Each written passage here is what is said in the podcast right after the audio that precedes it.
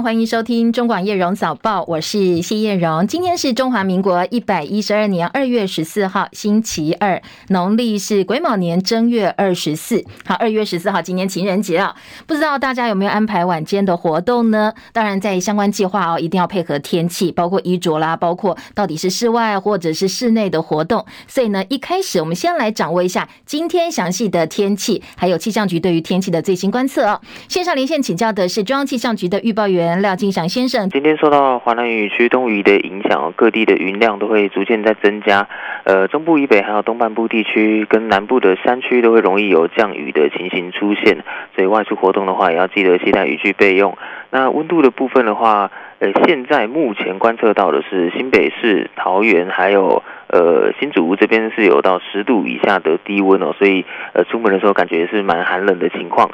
那预测今天白天的高温呢，北台湾也只有到十五、十六度。那台中到台南还有华东地区高温大概是二十到二十三度，所以呃，大概中部以北跟华东的白天的话也是感觉蛮寒冷的。那高平地区的话稍微温暖一点，大概有到二十七度的高温。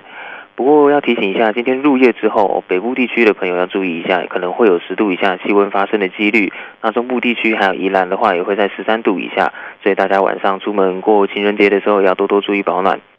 另外还是要提醒一下，沿海空旷地区还有各个离岛都有九到十级的强阵风，如果要前往海边活动的话，也要特别注意安全。所以经常冷到礼拜四、礼拜五温度就会回升吗？对，等到十七号就会回升了。OK，好，谢谢金祥提醒啊，也提供给大家参考。当然，今天晚上如果有活动的话，特别是在户外活动，一定要注意保暖哦。现在气象局对于包括基隆、台北、新北、桃园、新竹县市都发了低温特报，特别是呃，在基隆跟新北市现在是橙色灯号哦，所以在温度部分呢要特别注意。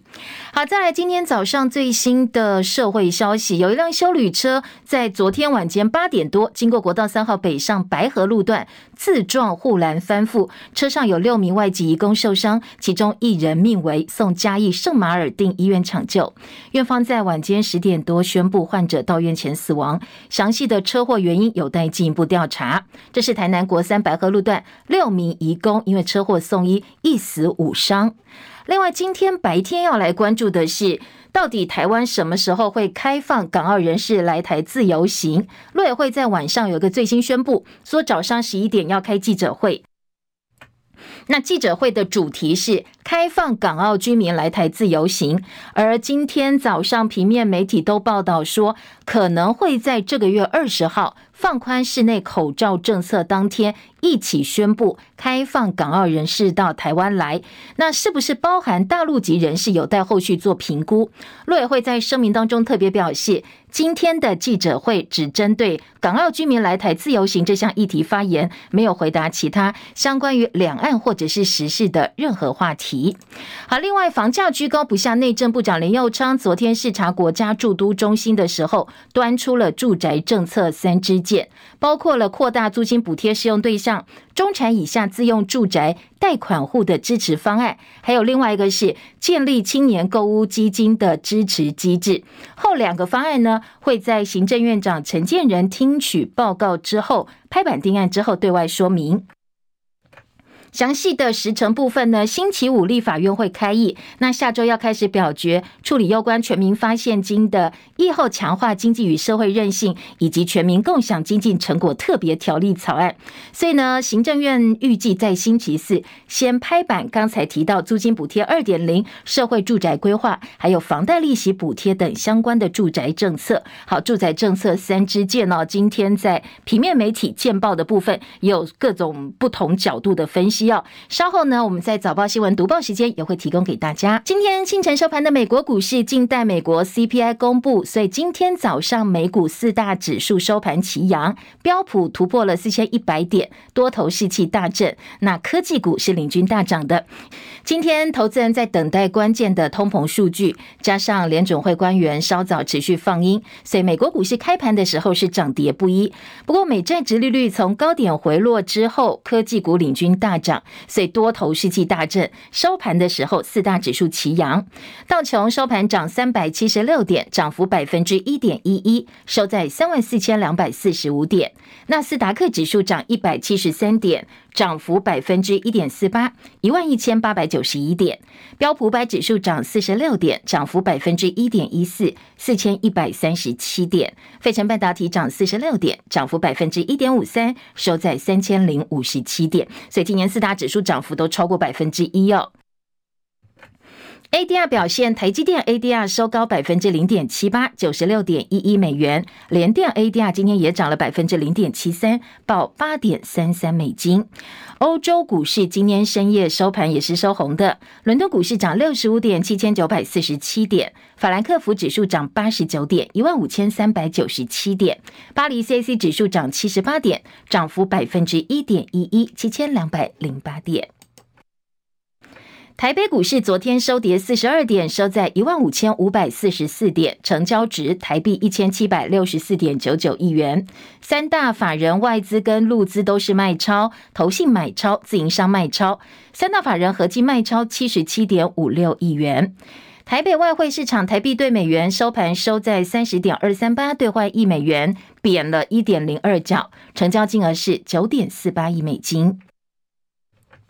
稍早提到，在星期四，行政院可能会拍板关于住宅政策三支箭。不过，在昨天，主机总处已经公布今年一月份的消费者物价。房租类的指数一百零三点零四，写下历史新高，年增率是百分之二点四四。在租金的压力部分呢，北中南东四大地区租金是全面上涨，南部地区涨势最凶猛，年增率百分之三点零八。而且呢，房仲业者说，南部租金的水准继续涨的几率相当高，最主要原因是。南部房价涨幅不小，而且央行升息加重了利息负担，就业人口需求也带动了房价上涨。张佳琪的报道，主计总处每个月统计房租类的消费者物价指数，一月份指数一百零三点零四，再写历史新高，年增率百分之二点四四。统计显示，近年来全国房租类物价指数只有在二零二一年的六七月略微下调，八月回升后没再降过，到今年一月又创历史新高。根据主计总处的统计，全国各区域一月份租金指数年增率最高在南部，年增率是百分之三点零八，首度突破百分之三。其次是中部地区年增率百分之二点六五，北部地区年增率百分之二点二二，东部地区年增率百分之一点六五，涨幅比较小。大家房屋企划研究室总监。郎美兰分析南部租金飙涨原因，主要是南部去年尽管房市热度趋缓，价格没有明显修正，且央行去年四度升息，加重房贷利息的负担。郎美兰说：“那当然，另外一方面也是因为整体的这个物价上涨，那很多成本看涨之后呢，这个连带的房租它的这个水平也会有成长的一个空间。由于近年来园区效应带动南漂就业人口增加。”老美男表示，综合来看，短期内南部房租仍有持续上涨的可能性，也因为南部房价涨幅高，压缩租金投报率，并且央行升息时的平均房贷利率逼近百分之二。老美男指出，在南部置产出租投报率大受成本增加的影响，除非低价入手，否则南部租金即使再上涨，房东也未必有利可图。中广记者张佳琪台北报道。通膨压力持续，这几个月消费者物价上涨率 CPI 都在大概百分之二到百分之三偏高的水准波动。主计总处列出了涨幅比较大的品项，包括高丽菜大涨近六成，鲑鱼涨了百分之二十三点六四，而鸡蛋、沙拉油、调理油涨幅也都超过一成。因原物料上涨，餐饮业最近可能还会再掀涨价风。那大部分都是继去年调涨之后二度调涨售价。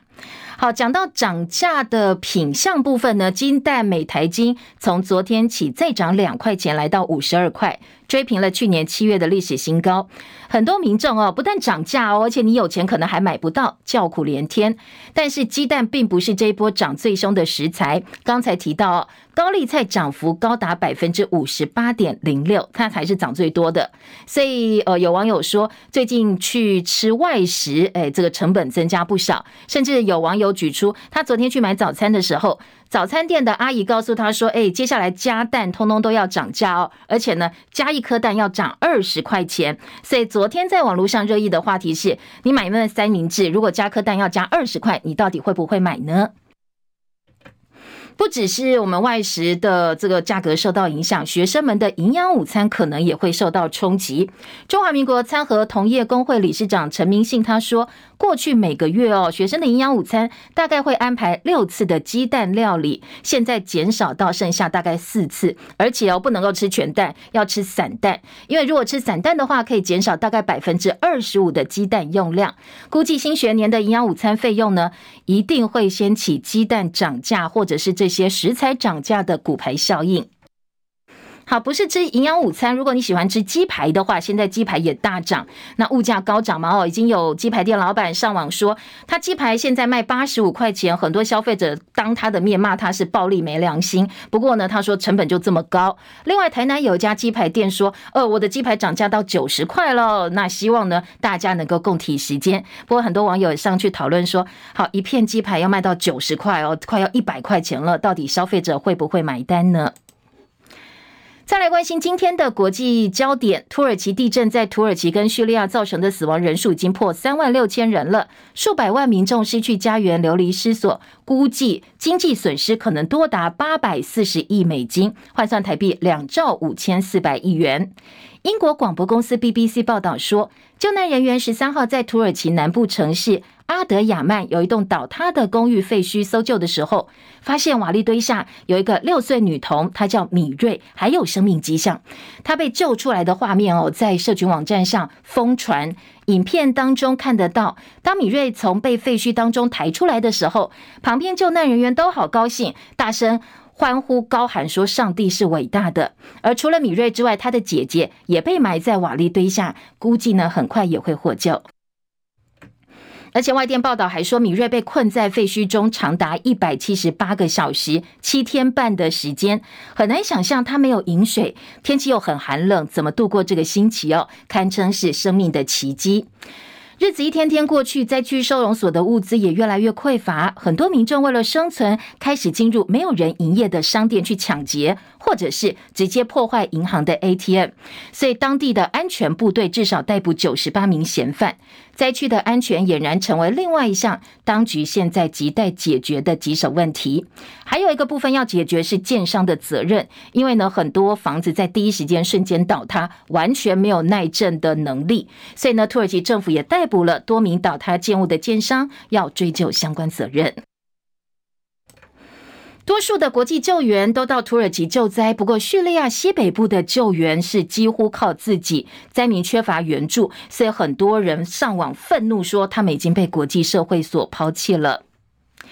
中国大陆高空侦察气球近日侵入美国领空，遭到击落。随后，美军在北美领空击落三个不明的飞行物。白宫今天为杰洛的决定辩护，表示说是出于极大谨慎。而国务卿布林肯正在考虑在本周慕尼黑安全会议会晤中共中央外事工作委员办公室主任王毅。戚海伦的报道。气球事件让美中紧张关系升高。白宫今天表示，上个周末击落飞越北美领空三个物体的决定是出于极大的谨慎。白宫发言人科比说，这些物体对于商业航班构成威胁，击落他们是为了美国人民的最佳利益。科比也否认美国在中国上空飞行监视气球或是任何其他飞行器。共和党籍联邦众议院情报委员会主席特纳批评，拜登政府没有就击落北美领空不明物体进行简报，这绝对让人沮丧。国防部长奥斯汀说，美国还在努力从被击落的不明物体中回收碎片。而加拿大总理杜鲁道在谈到北美领空出现的物体时表示，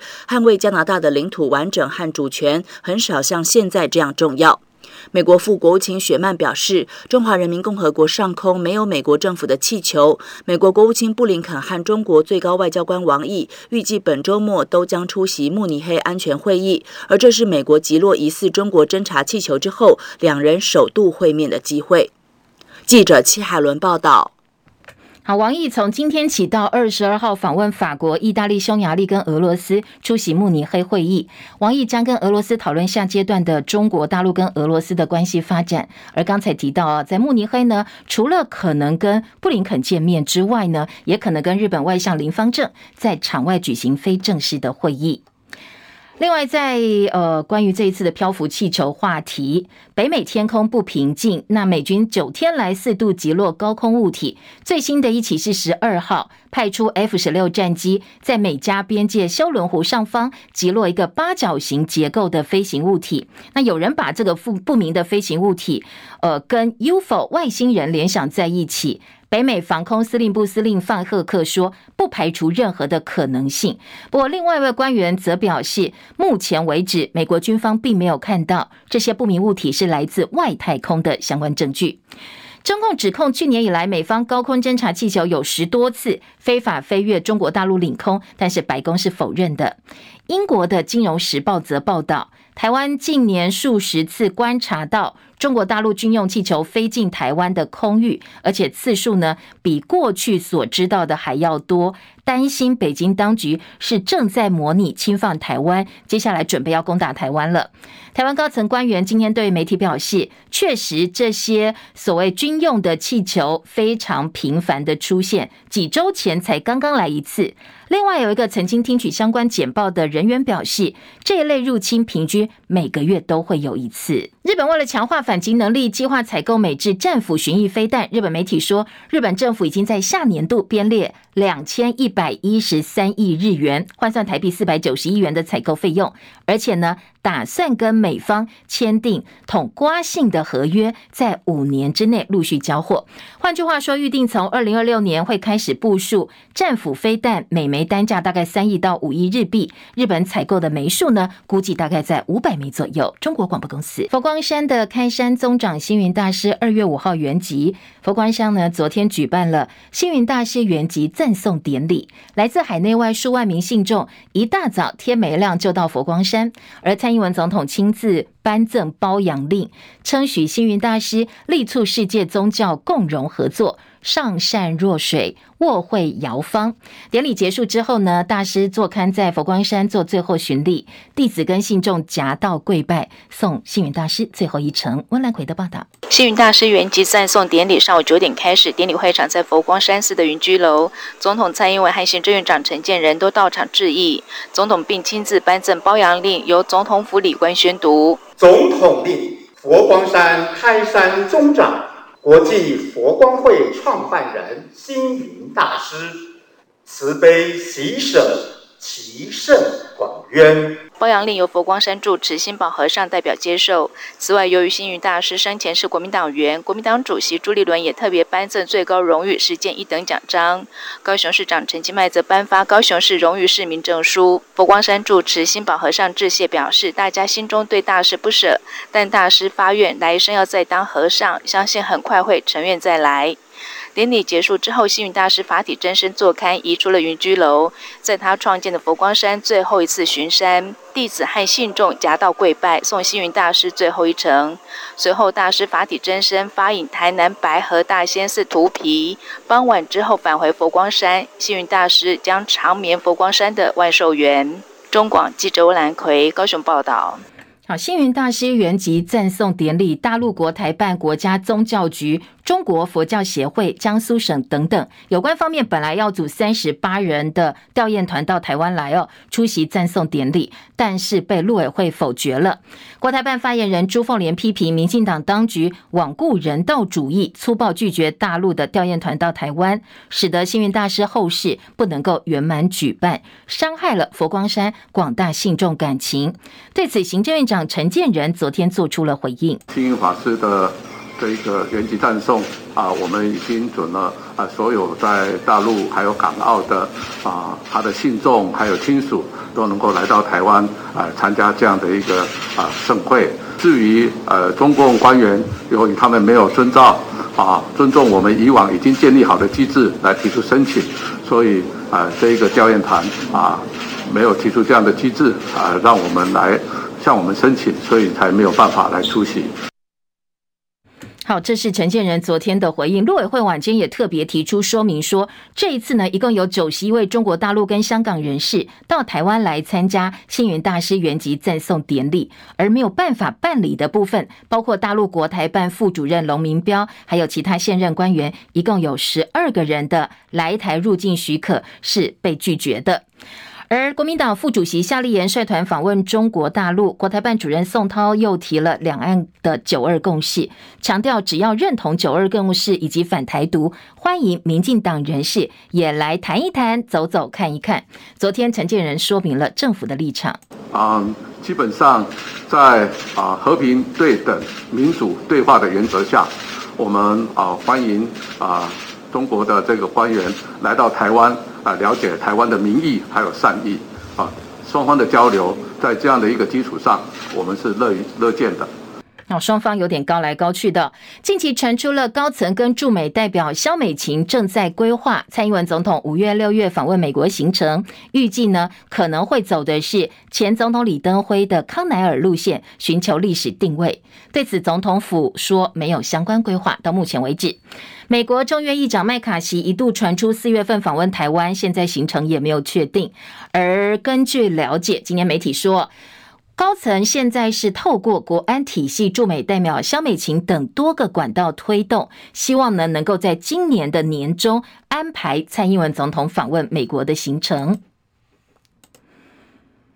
另外，在今天的疫情焦点部分呢，新冠肺炎的确诊人数连续十天下降，国内新增一万两千三百九十七例本土个案，比上周一降了百分之二十四点四。另外新增两百六十例的境外移入，死亡个案五十四例。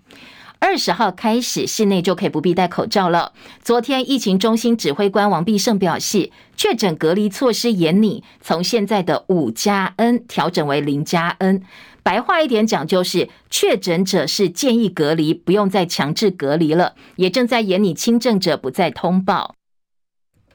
相关政策会请专家研议之后，在适当的时机宣布。好，如果真的上路的话，就等于说，呃，曾经影响民众生活相当巨大的强制隔离措施，接下来可能就要走进历史。而王必胜也表示，目前三大工作重点，除了继续推动次世代疫苗接种之外，对于确诊者的隔离天数还有通报的定义，现在通通都在研拟修正。外媒报道，丹麦航商马士基最近针对长荣海运旗下长赐轮在埃及苏伊士运河搁浅这件事情提告，而且求偿。对此，长荣表示，长赐轮是长荣。呃，依照当时这些雇佣船合约所租赁的船舶，所以呢，相关衍生的责任应该是船东承担。另外，在今天的外媒最新的焦点证实，白金汉宫表示，英国国王查尔斯三世的太太卡米拉王后，她出现了感冒症状，那确诊阳性，她已经第二次染疫了。上一次染疫呢，距离现在将近一年的时间，不过她的精神状况什么都还不错。昨天体育焦点，美式足球超级杯呢？昨天堪萨斯酋长靠着再见踢球，三十八比三十五险胜费城老鹰队。记者陈凯的报道。第五十七届超级杯，因为两队先发四分卫马霍姆斯跟赫兹都是非裔选手而广受瞩目。老鹰的赫兹开赛不到五分钟，十一次进攻推进七十五码，顺利达阵。酋长的马霍姆斯也传球达阵，七比七平手。第二节赫兹四十五码传球达阵以后再度进攻，却在对手没有身体接触下，在中场吊球，被球场防守线卫博尔顿拿到独跑三十六码追平比数。赫兹上半场结束前两分钟内完成第三次达阵。并且又推进到球场十七码线，踢进三十五码射门，取得二十四比十四的最多领先。第四节，马霍姆斯在不到三分钟内两度达阵，三十五比二十七逆转，但赫兹也持球达阵，再攻一次完成两分转换，又追成三十五比三十五平手。球场最后一波进攻用了五分钟推进六十六码，到老鹰门前九码交给踢球员巴克完成三分射门，气走老鹰。二十七岁的马霍姆斯成为 NFL 史上最年轻累积三场先发超级杯的四分卫输球的赫兹个人持球推进七十码，也刷新超级杯纪录，不过无法在五年内拿下第二座超级杯。中广记者陈凯报道。今年西洋情人节，美国零售销售协会跟分析消费者市场的相关调查呢，有一份最新市调，说美国民众预计总支出将近两百六十亿美金，换算台币七千八百二十六亿元了，在今年的情人节上，而这个数据呢是史上第二高的记录。好，美国情人节最受欢迎的礼物呢，第一名是糖果，百分之五十七，贺卡百分之四十，其次分别是鲜花、晚间的约会、珠宝、礼物卡。还有服装等等，那什么地方去买这些东西哦？最多的呃地方是网购百分之三十五，百货公司呢是百分之三十四，折扣店百分之三十一，专卖店百分之十八。而且呢，很多消费者说，就算不打算庆祝情人节，百分之二十八的人会买些东西来犒赏自己。中广早报新闻。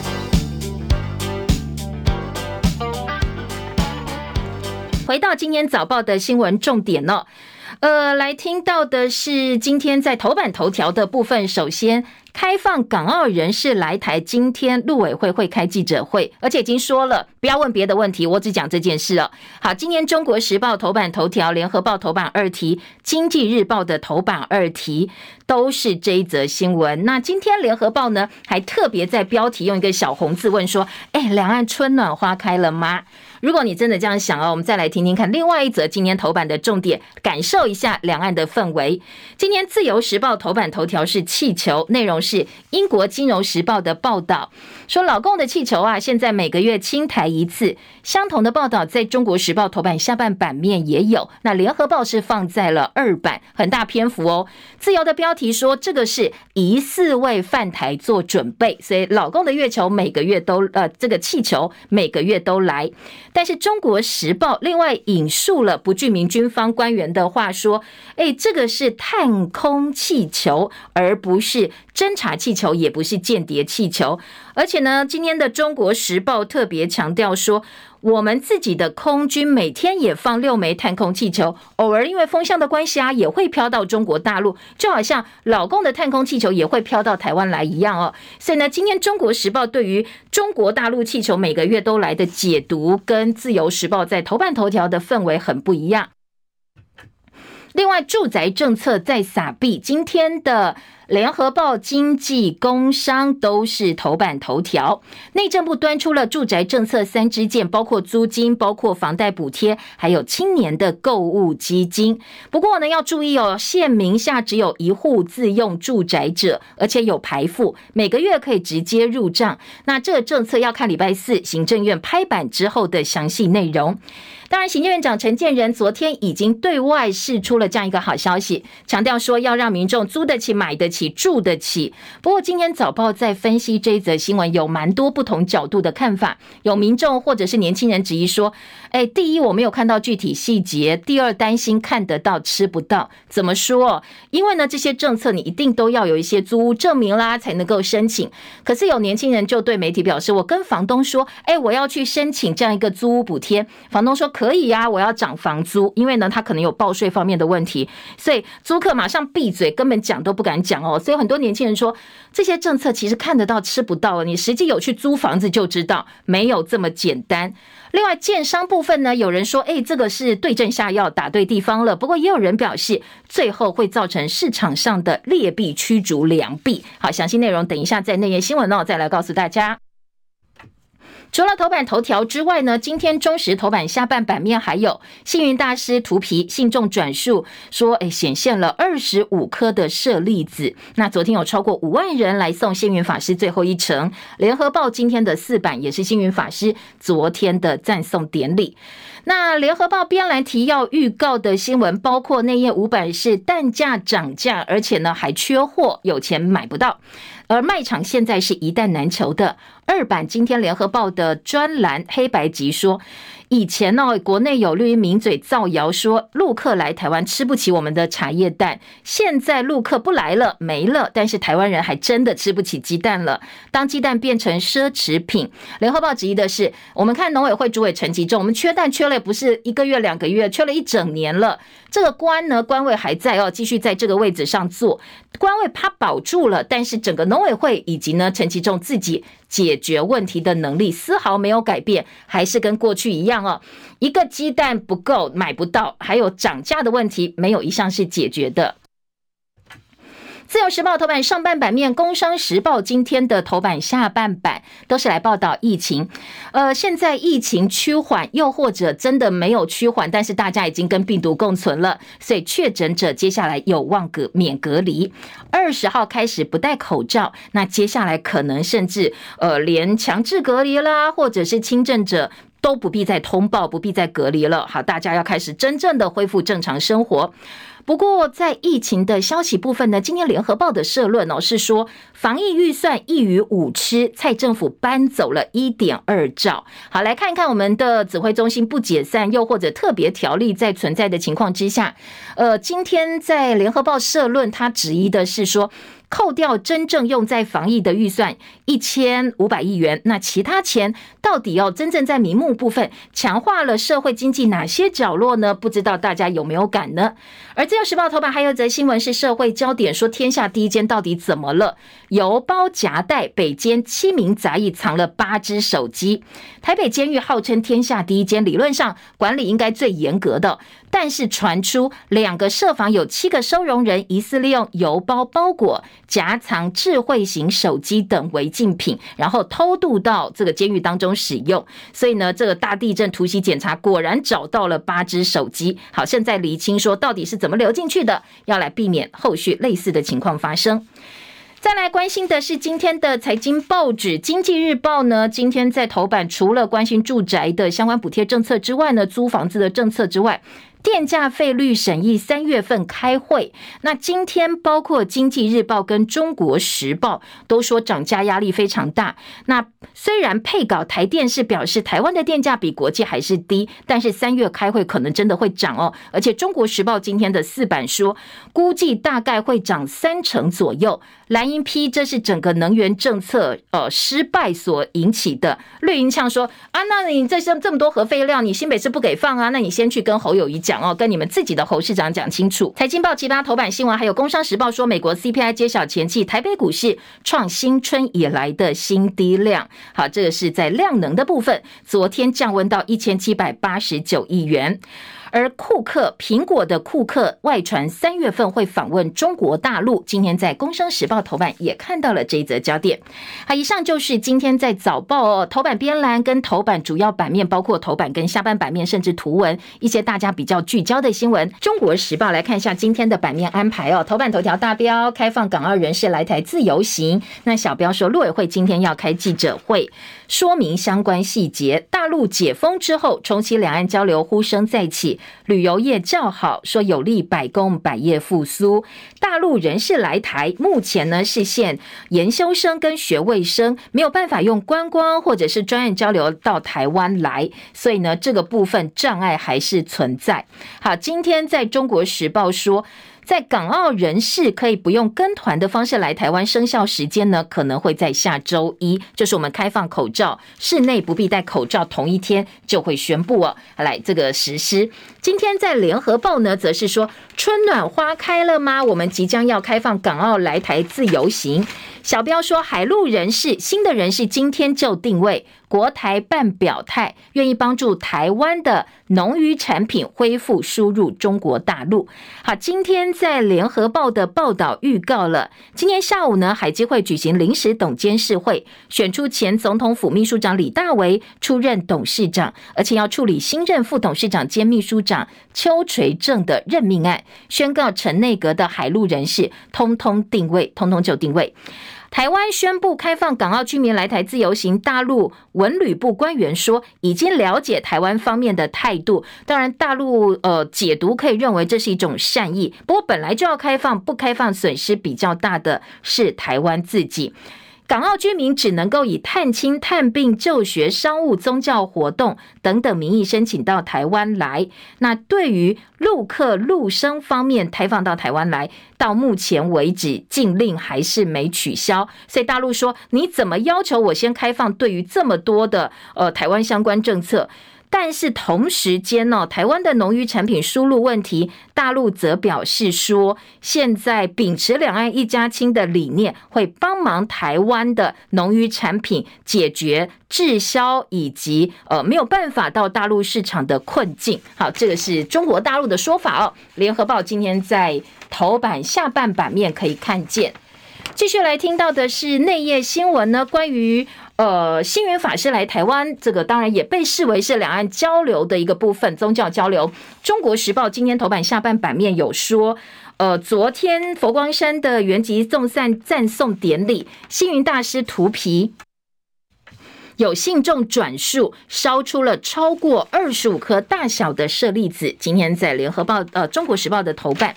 另外中时三版的。标题大标说，陆团就是大陆这些申请到台湾来想要送星云法师最后一程的，呃，这些团体人士无缘吊唁星云。冯世宽叹可惜，失去给大陆看到台湾佛教庄严的机会。陈建仁称，在民主和平对等之下，欢迎大陆官员来台湾交流。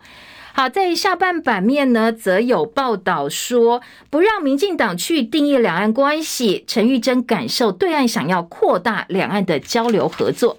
说国民党副主席夏立言到大陆交流，会见了中央中共中央政治局常委王沪宁、国台办主任宋涛，而且之后工总商总都规划要到中国大陆去访问。国民党立委陈玉珍表示，他有感受到国台办想要扩大交流，让大家更了解他们，目的要希望不要单单被民进党去定义目前的两岸关系。好，两岸关系当然和平也很重要哦。中国大陆的气球。飘到台湾来，或飘到全世界各地，到底要怎么来看这起事件？今天最新的发展是什么呢？自由时报今天的头版头条说，中国军用气球平均每月侵台一次。金融时报冒号。一位犯台做准备，好，这是自由时报的安排哦，在头版头条大标。今天自由时报说，气球来自解放军或者是火箭军，目的是要搜集台湾空域的大气资料。当然，今天中国时报头版就说了，呃，军方表示这是探空而不是侦察，而且我们也有气球飘到中国大陆去。另外，在今天的内页新闻，关于呃这个气球的报道以及分析，自由时报在三版说，学者认为这是中共缜密的统战操作，指夏立言访问中国跟星云的调研团，说意图要影响二零二四年的选举，合谋行诉，只有国民党能够促进两岸的和平稳定。那记者邹景文特稿说，这是共产党稳赚的无本生意。内页关于气球的话题呢，则是来听到联合报哦。联合报今天在头版的部分呢，报道了气球，而且在内页的十版国际新闻版面也看到了气球。第四集，美国在击落八角形的飞行物，可能干扰民航，在美加边界超过六千公尺的高度，到底是不是来自 UFO 或者是外星人呢？又是来自外太空等等等。美国军方说不排除各种可能性。各有需求，中美沟通之门并没有关上。说呢，大陆的侦察气球进入美国领空被击落，中美关系再度紧张。大陆国防部长魏凤和曾经拒接美国国防部长奥斯汀的电话，不过美国国防部官员保留了一些空间，强调美国跟大陆已经针对击落高空气球一事来进行沟通。在此同时，大陆反控美国才是全球最大的监控国家，白宫则否认。大陆方面指称，他们说美国的高空气球多次非法飞越大陆的领空。至于在中美之间的关系跟交流活动，《自由时报》今天在五版综合新闻版面说，萧美琴表示，美国议员访问台湾，未来只会增加。他到立法院去跟朝野立委交流的时候，简报了台美经贸国防议题。而我们当然希望把我们的意见从萧美琴的这个管道带回到美国，但是呢，呃，萧美琴对于接下来中美之间的沟通相当的乐观哦。另外，今天甚至还传出说，接下来蔡英文总统可能五月、六月会巡前总统李登辉的模式访问美国。好，再来听到的是今天在内页新闻来听这个两岸以及呢，呃，财经焦点有关于。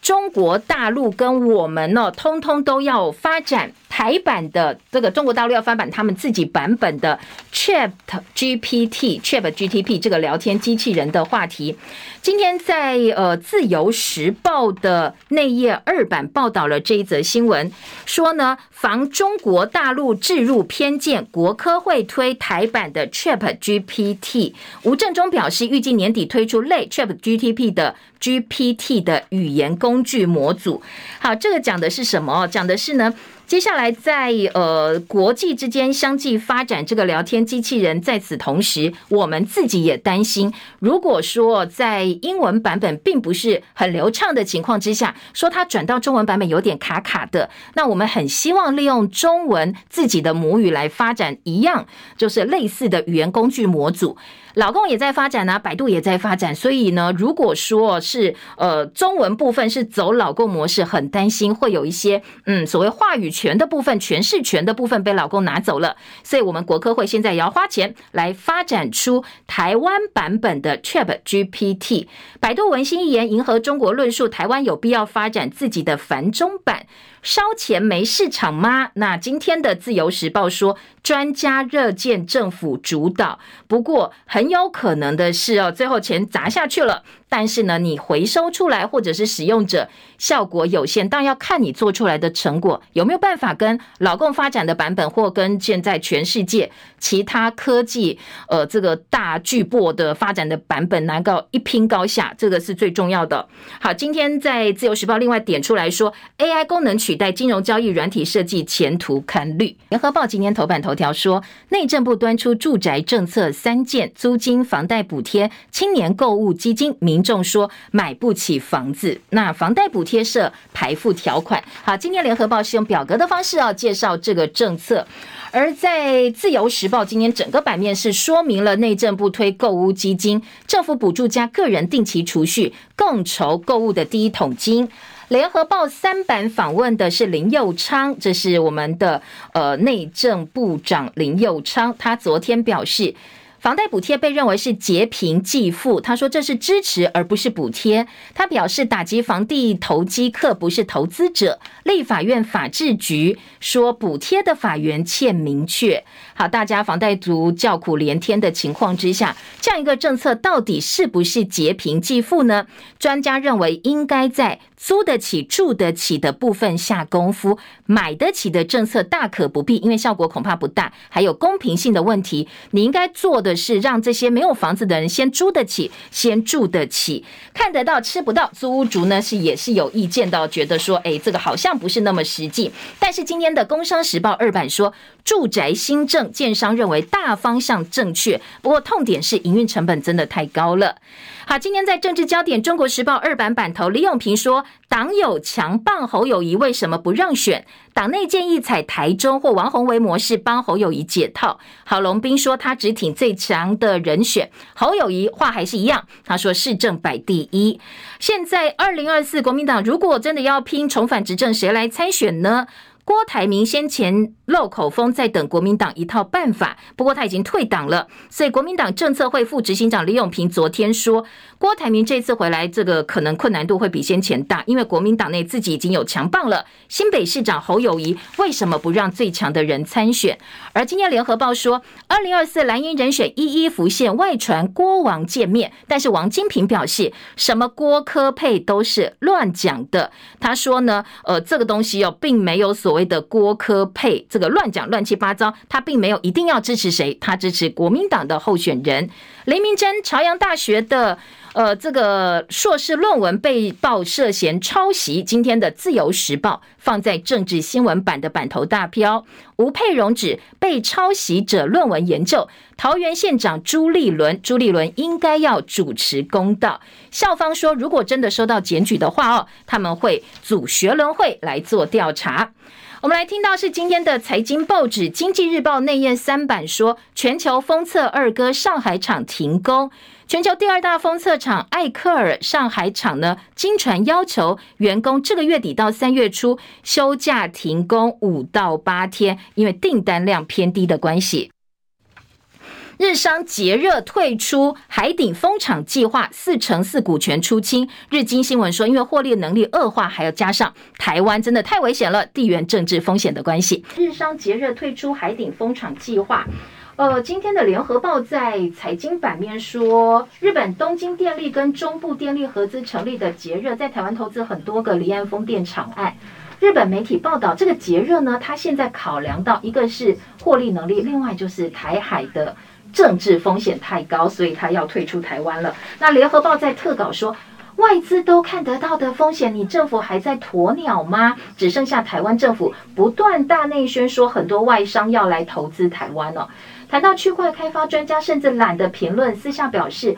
对于外商出走，他们也不意外，而且开发风险更高，获利能力更低，前景之下，以后外商卖股权赚钱之后出走。可能就是越来越多了。好，这个是联合报今年财经版面非常担心的问题，我们也提供给大家做参考哦。继续回头来听听看，呃，讲到外商担心，当然还有能源政策。那今天在中国时报的四版说，电价估还会再涨三成，蓝银拼能源政策失败。核二厂三月份就要除役了，蓝营立委担心会导致电价高涨。那当然，刚才前面新闻也说，绿营说，哎，你这个核二除役，你去跟侯市长沟通啊，你们自己要想清楚哦。关于呃这个所谓燃料棒的存放问题啦，或者是嗯，你到底接不接受核二厂的这个再继续延役，这个可能要自己讲清楚，蓝营方面要沟通清楚。好，当然这是绿营的说法。